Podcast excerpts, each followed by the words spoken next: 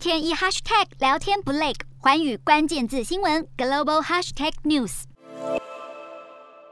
乌克兰总统泽伦斯基说过，布查不是俄罗斯军队唯一施暴的城镇。随着乌克兰军队收复的城镇越来越多，大家也看到了其他惨遭蹂躏的地区。乌克兰北部城市切尔尼戈夫有民众痛批，号称来救人的俄军，后来却拿着枪抵着平民百姓，还把房子都炸掉了。同样遭俄军袭击的，还有乌克兰首都基辅附近一座小镇博罗江卡，整座城市被炸得面目全非。代理镇长估计，镇内恐怕有超过两百人丧命。俄军的残杀暴行。引发国际公愤。法国反恐检察官表示，俄军在乌克兰可能对法国公民犯下战争罪，已经为此展开三起调查。而继立陶宛后，爱沙尼亚和拉脱维亚也宣布关闭俄罗斯领事馆。意大利、西班牙和丹麦等国也加入德国与法国等欧盟友邦的行列，大举驱逐俄国外交官。葡萄牙、斯洛维尼亚和罗马尼亚也随后跟进。目前已经有超过两百名俄国外交人员被要求打包回国。俄方批评驱逐俄罗斯外交官员的举动目光短浅，扬言祭出反制措施。乌俄紧张局势迟迟无法降温，使得周边非北约国家重新检视对北约的立场。不过，北约五号对先前抛出风向球的芬兰和瑞典喊话，表示北约盟国欢迎他们申请加入。而北约成员国捷克也证实向乌克兰提供坦克和装甲车，更指出是北约的决定。外界认为这打破了北约只会在成员国遭到侵害才会协助的原则。北约也将在外长会中持续讨论向乌克兰提供更多武器气援助的议题。